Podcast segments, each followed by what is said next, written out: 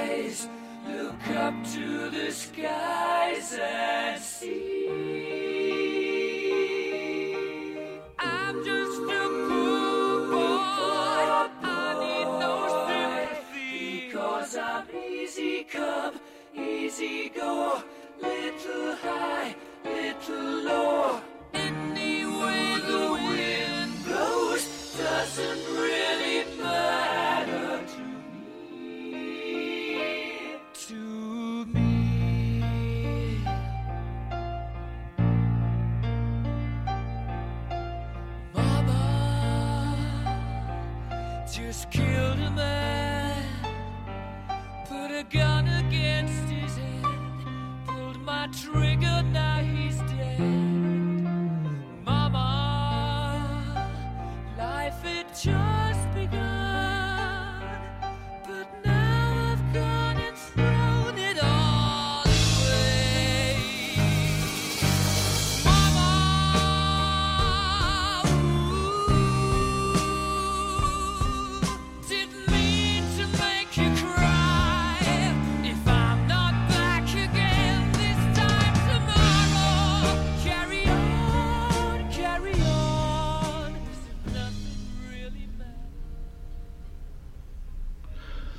Muy buenas noches con la música de Queen de fondo. En la cortina nos va a acompañar unos minutos Queen con su Bohemian Rhapsody.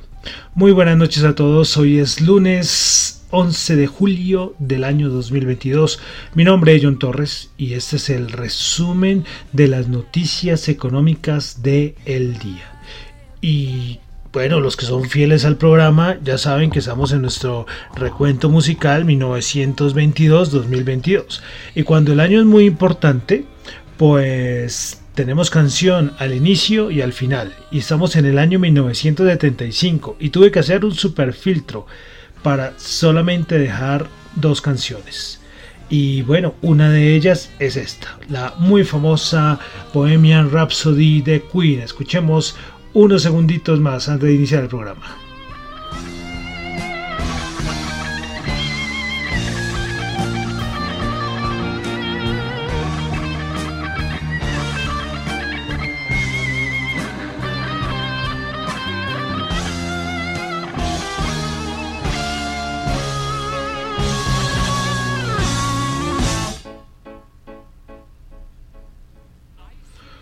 Bueno, entonces saludo a los que me están escuchando en vivo en Radio Dato Economía, tanto en la aplicación como en la en la web. Recuerden la aplicación es la de Ceno Radio. Sí, entonces recuerden que pueden descargarla en, su- en sus dispositivos iOS, de iOS, un iPhone, un, un iPad o en dispositivos Android. Bueno, eh, saludo también a los que me están escuchando en vivo, en, perdón, en el podcast, qué pena, en Spotify, en Apple Podcast o en Google Podcast o en la aplicación de streaming descentralizada Tita TV. Bueno, entonces ahí nos va a acompañar unos minuticos más Queen con su Bohemian Rhapsody, el año 1975.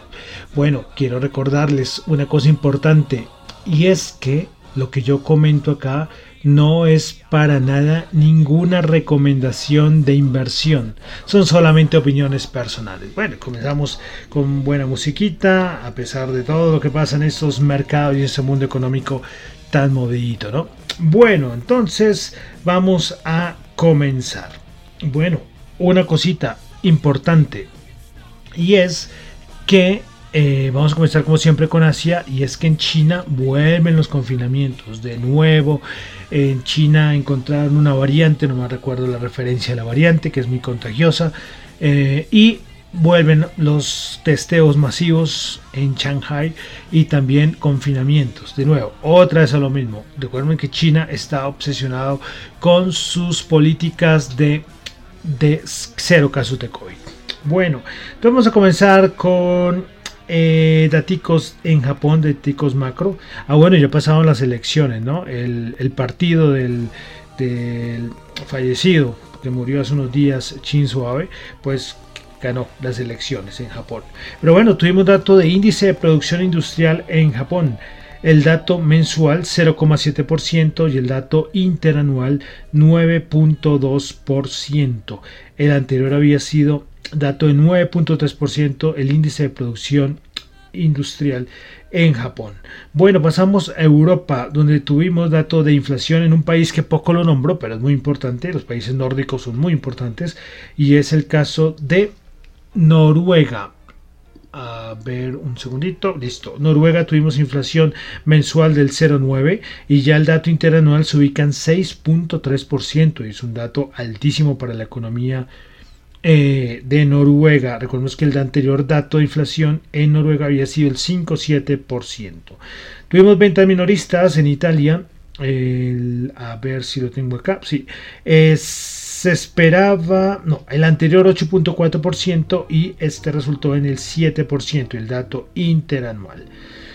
Bueno, eh, hoy Bloomberg sacó como un estudio donde muestra la probabilidad de recesión en la eurozona y en Alemania. Es una encuesta que, que hizo entre el julio 1 y el, y el 7 de julio de este año. Bueno, entonces, primero, ¿cuánto era la probabilidad de recesión en la zona euro antes del conflicto entre Rusia y Ucrania? Y era el 20%.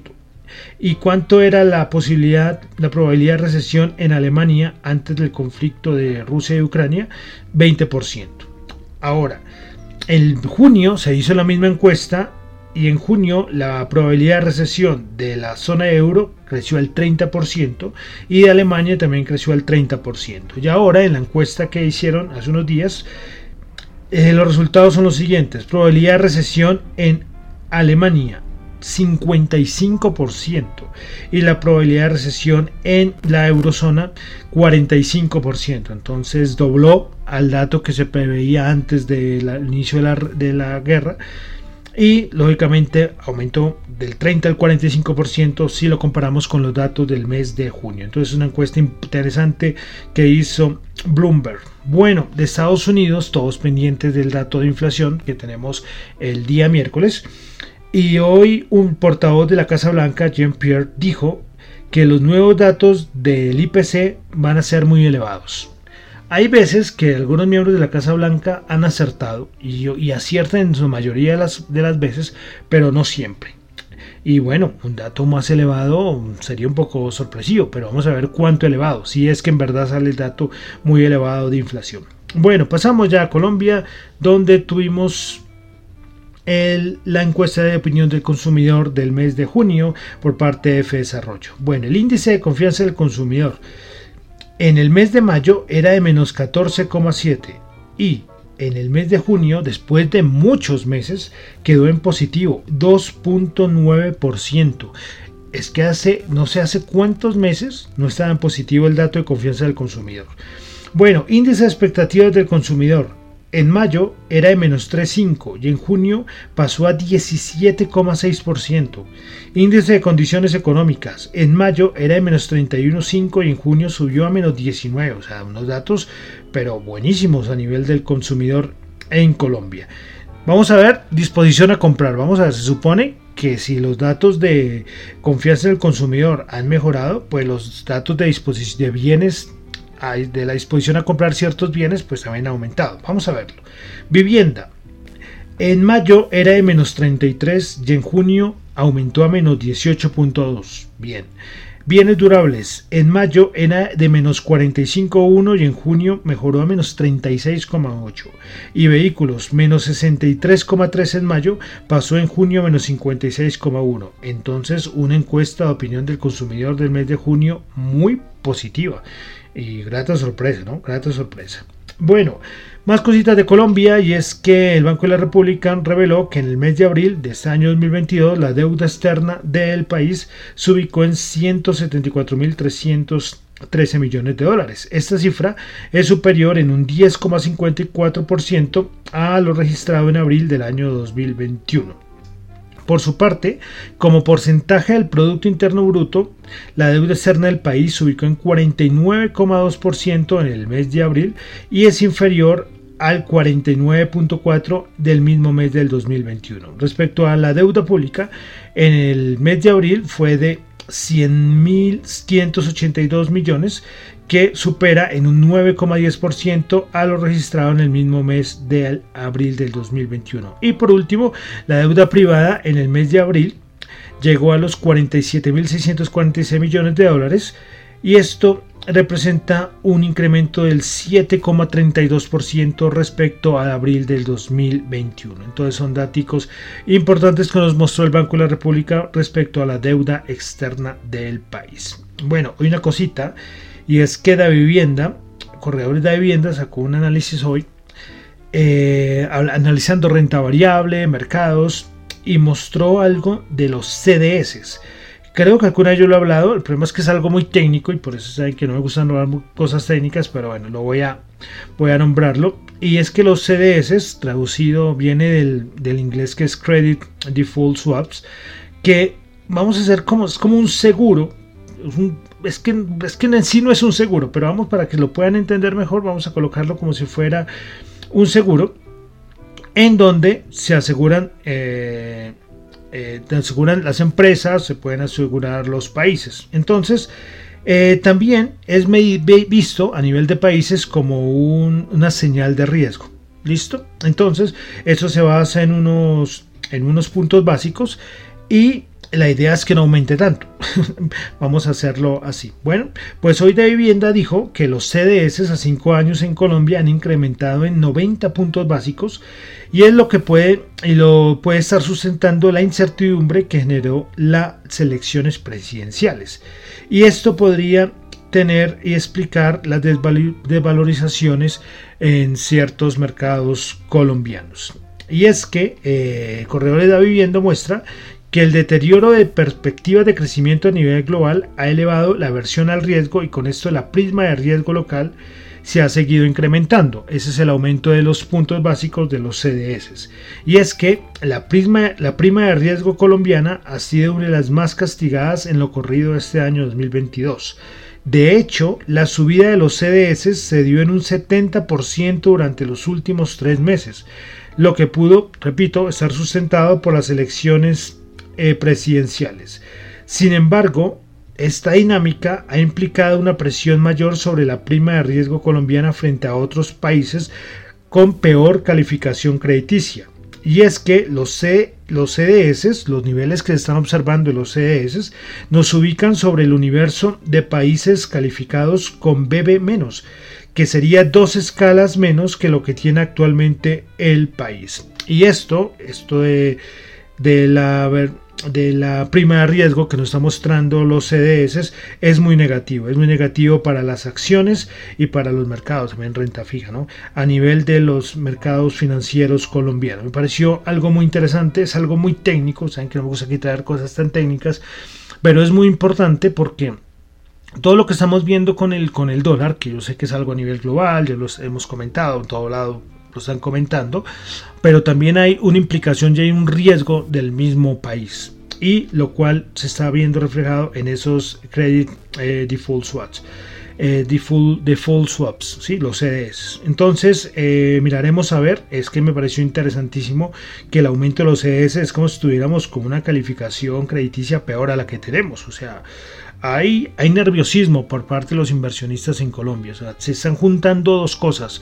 Lo que está pasando, el fortalecimiento del dólar a nivel global, con los riesgos que tiene el cambio de gobierno o, hay algo que le está poniendo nervioso a los inversionistas. ¿sí? Entonces se juntan estas dos cosas y es que vemos lo que está pasando principalmente con el, con el dólar. ¿no? Pero entonces me pareció muy interesante traerles este ático de corredores de vivienda. Traté de explicarlo de la mejor manera y más sin ayuda visual siempre diré, siempre es una excusa para mí, porque sin, con ayuda visual puede ser un poco más fácil, pero sin ayuda visual puede ser un poco más complejo, pero, pero al menos que entiendan la esencia de los CDS y su importancia en movimientos del mercado accionario y movimientos del dólar.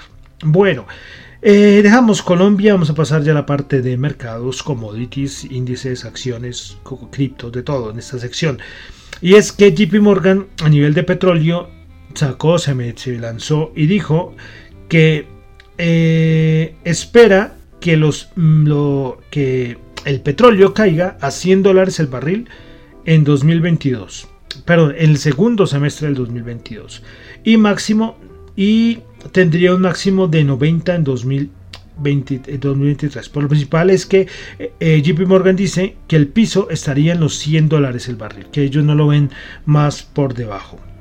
Bueno, más cositas, vamos con asunto del gas natural en Europa y es que Rusia desconectó el gasoducto Nord Stream para el mantenimiento de 10 días. Se estima y se espera que sean 10 días, pero, 10 días, pero con lo que hay, el nerviosismo que hay, muchos dicen que, que el mantenimiento va a, ser, va a ser indefinido. Pero hay una cosa y es que eso es un mantenimiento que hace anualmente, le hacen este mantenimiento anualmente al Nord Stream. Nord Stream, entonces eh, eso no es sorpresa porque ya estaba programado, pero lo que todo el mundo está nervioso es porque, ¿qué tal? Con todo lo que está pasando, que el mantenimiento sea indefinido, ¿no? Entonces, bueno. Y otra cosita, y es que parte de la Agencia Internacional de Energía, eh, sacaron hoy una cosa un poco, un poco dura, y es que textualmente es que dicen que el mundo no ha visto lo peor de la crisis energética. Hay mucho miedo por lo que pueda pasar en otoño, no ahorita en verano, en otoño en el hemisferio norte. Esperar a ver qué pasa. Bueno, cositas de mercado rápidamente. Amazon está desarrollando unas vacunas contra el cáncer en, compañía de Fred Hookinson y está buscando pacientes para nuevos ensayos clínicos. Interesante esto de Amazon y lo está haciendo calladito hasta hoy que se supo. Yo no lo sabía, pronto yo no sabía, yo no lo sabía. Bueno, eh, otra cosita y es que se supo que Europa eh, está dando como un paso para incrementar su peso en la industria de los microchips. Y es que ahora está lanzando o está eh, sí, lanzando en un nuevo proyecto que principalmente creo que está haciendo, está- nació en Francia. Y es tener dos nuevas firmas de semiconductores. Sería ST Microelectronics y Global Foundries. Bueno, estos serían unas mega fábricas que serían construidas en Europa con inversión de 5.700 millones de euros y tendría gran parte de financiación pública. Recuerdan lo que yo les decía ayer con todo lo que está pasando en el mundo. Hay partes del mundo que no se dedicaban a hacer microprocesadores porque lo cogían y con, las, con la globalización todos iban a, a Taiwán, a China y los importaban. Pero ahora Recuerden, la polarización, la globalización está en decaimiento, entonces muchas regiones, en este caso Francia, dice, hombre, no vamos a volver a sufrir por semiconductores, vamos a construir nuestros propios semiconductores.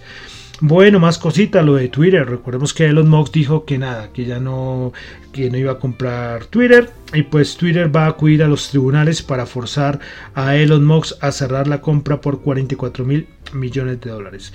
Eh, y esto lógicamente va a, a condicionar tanto la acción de Tesla como la acción de Twitter. Listo, eh, y una cosita final, ya es como les decía hace un instante al inicio del programa, lo de China, pues están en, en, en casos de confinamiento por el COVID y la región también, otra región, por allí de Asia, Macao, pues también eh, están unos casos de, de, COVID muy grandes, están unos en qué, en qué ola van.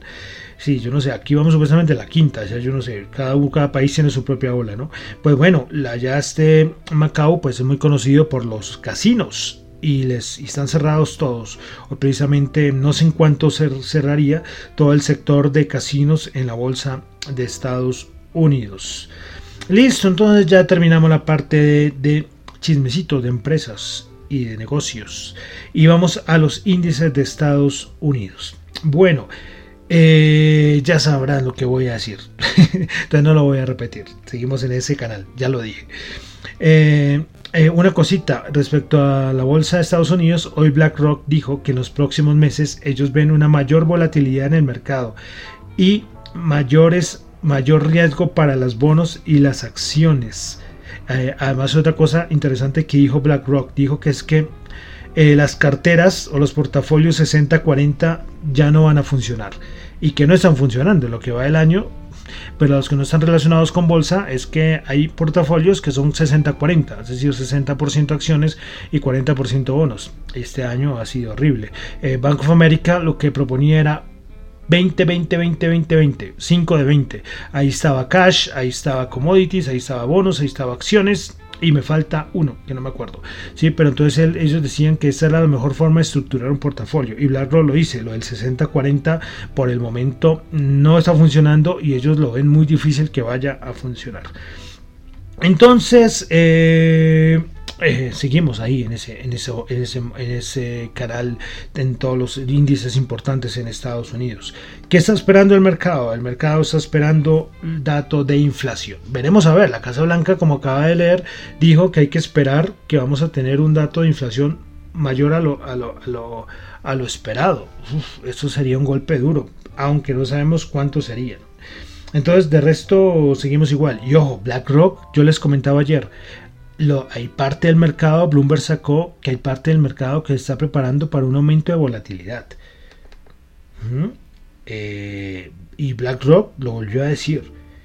Y el VIX sigue calladito. Vamos a ver en cuánto cerró hoy el VIX. El VIX eh, quedó en 26,17. Nada, aumentó el 6,2%. Nada.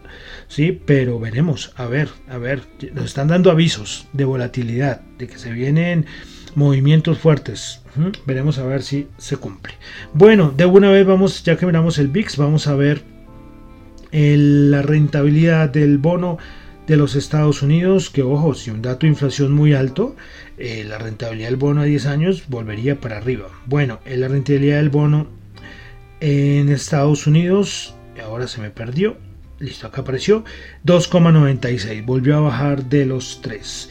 Y el dólar, de una vez vamos a mirarlo antes de entrar los índices de Estados Unidos, pues acaba de marcar, me llegó una notificación antes de iniciar el programa que estaba marcando máximos de los últimos, no sé cuántos años, muchos años, a ver si puedo mirar acá, a ver, a ver, a ver, creo que son de los últimos 20 años, si no estoy mal, están 108,3, entonces no tiene pinta de que vaya a, a descansar, ¿no? La subida del, del dólar que está con todo, o sea, respecto al yen, respecto al euro. Eh, vamos a mirar el euro, el euro está en 1,0026. Ya paridad, paridad ya entre el euro y el dólar. Bueno, entonces vamos a mirar los índices de Estados Unidos.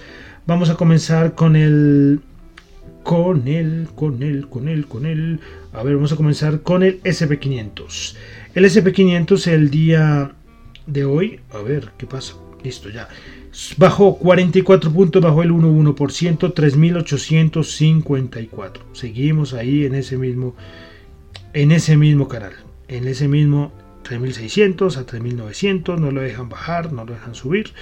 Bueno, principales ganadores del día en el SP500 tuvimos a CBO, CBO Global 2,2%, Martin Marietta subiendo el 2% y Duke Energy subiendo el 1,9%. Principales perdedoras Twitter que por la noticia de los MOX bajó el 11,2%, Dish bajó el 6,9% y Mash Group bajó el 6,7%.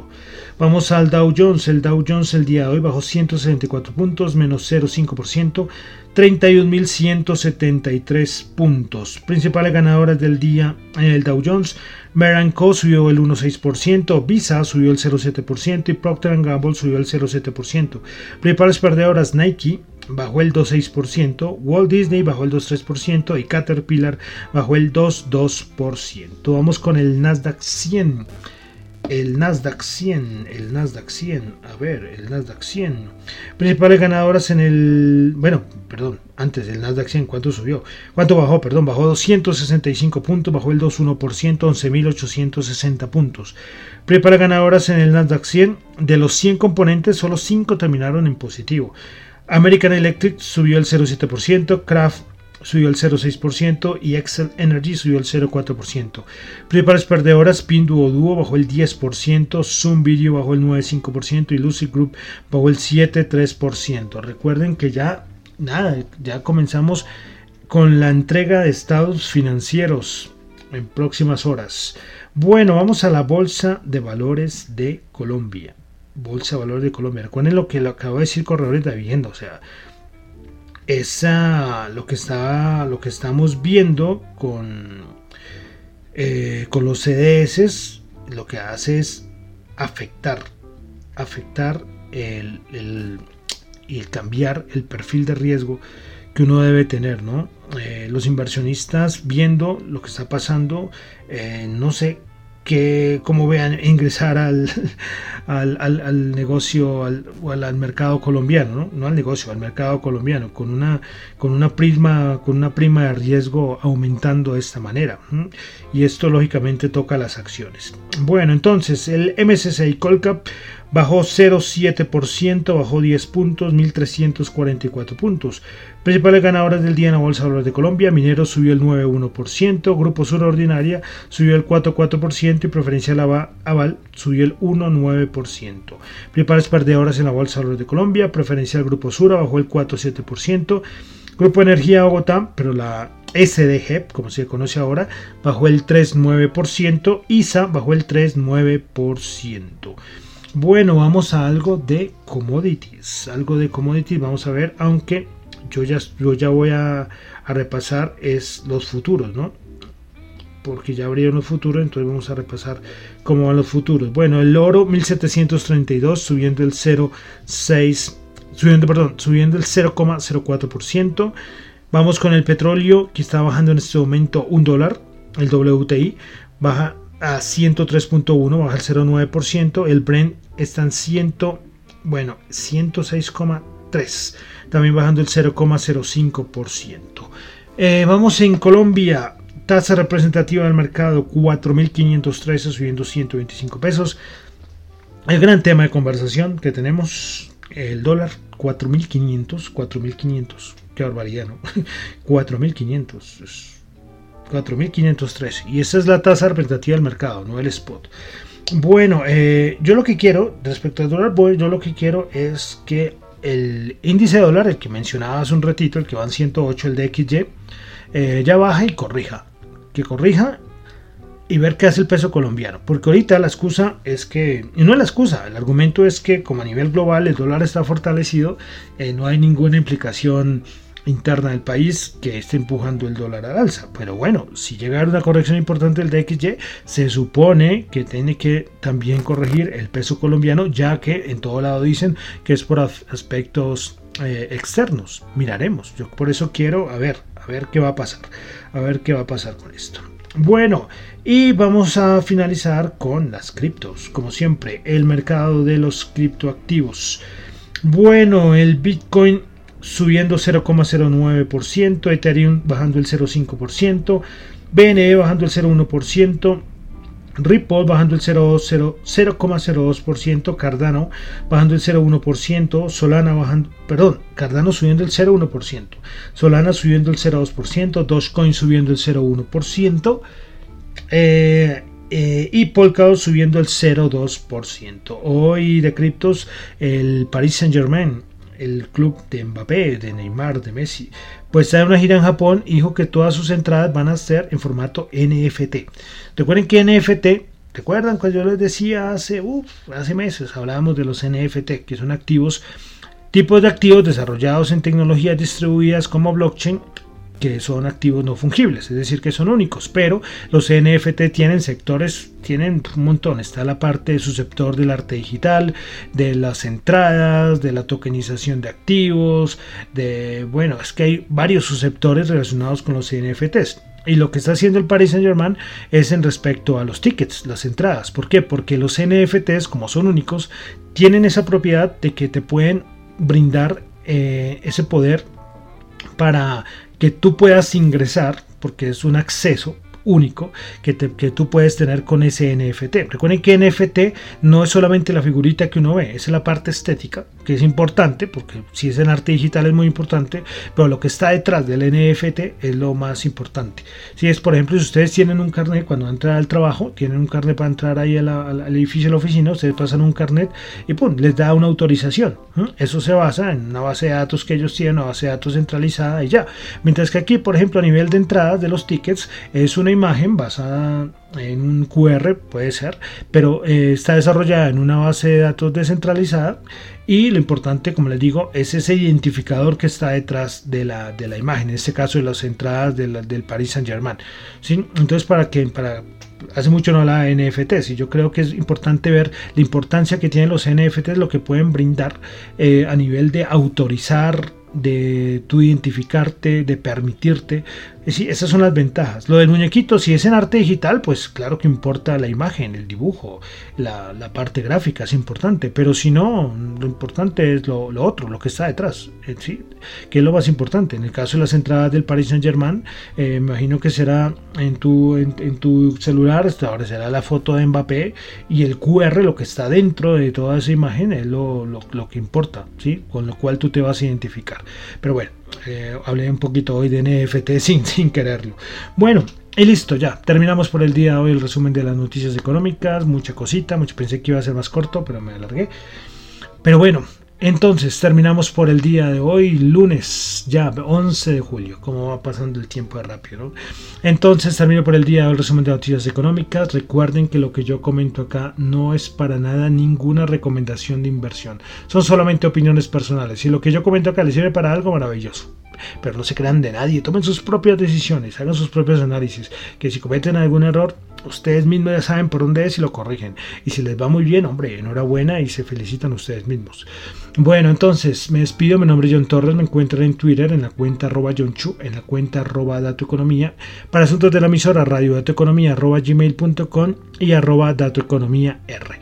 Listo, y terminamos. Y así como iniciamos con música, recordemos que estamos ya en el año 1975, nuestro recorrido musical. Y vamos a terminar algo con algo de rock. No sin dar tanta sin dar tanta introducción vamos a terminar con Kiss con Rock and Roll All Night. Muchísimas gracias